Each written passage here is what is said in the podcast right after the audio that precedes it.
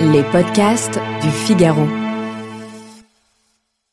En décembre 1982, François Mitterrand impose au PS une loi qui soulève les passions.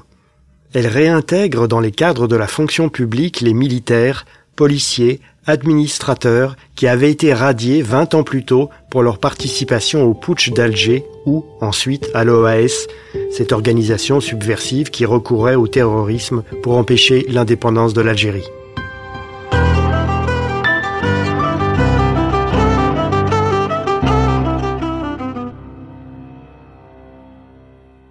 Ce n'était pas une loi d'amnistie. Le Parlement avait déjà adopté trois lois d'amnistie entre 64 et 68 et effacé les condamnations désintéressées. Le volet pénal de l'affaire était terminé de longue date. Alors, que change cette loi de 1982 qui déclenche à l'époque une violente controverse? Elle comprend d'abord des mesures concrètes. Les radiés avaient été révoqués sans droit à la retraite Grâce à cette loi, ils pourraient obtenir des retraites à taux plein conformes à leur grade, comme s'ils avaient accompli une carrière normale. Une mesure importante pour ces bénéficiaires. Mais la loi a aussi une dimension symbolique. En 1982, huit généraux qui avaient participé au putsch d'Alger ou à l'OAS sont encore en vie. Or, la loi que veut Mitterrand prévoit de les réintégrer dans les cadres de l'armée. Ils seraient à la retraite, mais pourrait être rappelé au service en cas de besoin. La mesure est théorique, mais les intéressés retrouveraient le droit de porter leur titre militaire. Deux des quatre généraux du putsch d'Alger pourraient en bénéficier. Tous les Français de l'époque connaissaient leur nom, le général Salan et le général Jouot. Ces mesures ne figuraient pas, sans doute, parmi les 110 propositions de Mitterrand pendant la campagne présidentielle de 1981.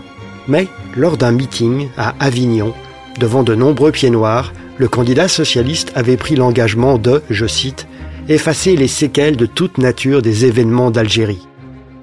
Et Mitterrand a répété par écrit son engagement auprès des associations de pieds noirs entre les deux tours de la présidentielle. Le nouveau chef de l'État, une fois élu, est décidé à remplir cette promesse.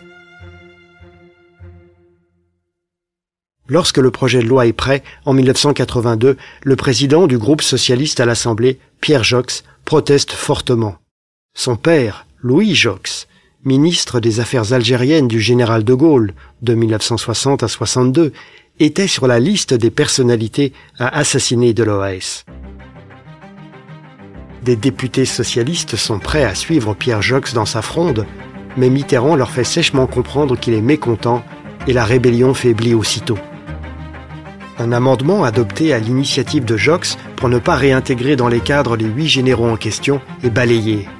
Sur ordre de Mitterrand, le 23 novembre 82, le Premier ministre Pierre Mauroy monte à la tribune et recourt au 49-3. L'anecdote ne manque pas de sel.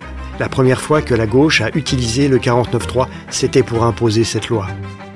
Mais un autre adversaire de ce texte se fait aussitôt entendre dans l'hémicycle, Michel Debré l'ancien Premier ministre du général de Gaulle, que l'OAS avait voulu assassiner. Il est toujours député, et il refuse que cette loi s'applique sans distinction à de simples égarés et à des auteurs de crimes de sang. Alors, l'orateur socialiste, Pierre Guidoni, lui répond avec gravité. Nous avons beaucoup réfléchi, et nous avons conclu que si un certain nombre d'hommes se sont trouvés un jour en état de révolte contre l'État et contre la République, c'est peut-être parce que, dans les quelques mois qui ont précédé mai 1958, on leur avait appris que l'on pouvait se lever contre la République au nom du salut public, déclare-t-il. Applaudissements sur les bancs socialistes. Tous les députés comprennent l'allusion Michel Debré avait été, avant 58, un militant exalté de l'Algérie française.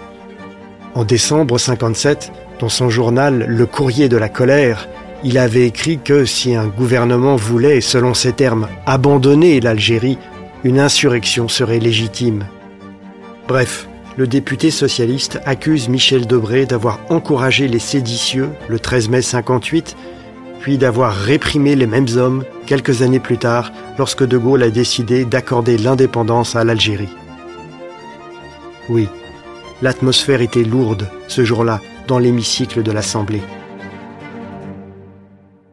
En décembre 1982, la loi voulue par Mitterrand est promulguée, sans être édulcorée.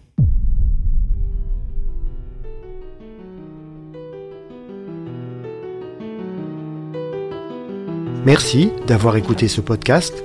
Je suis Guillaume Perrault, rédacteur en chef au Figaro. Vous pouvez retrouver ce podcast sur lefigaro.fr et sur toutes les plateformes d'écoute. À bientôt.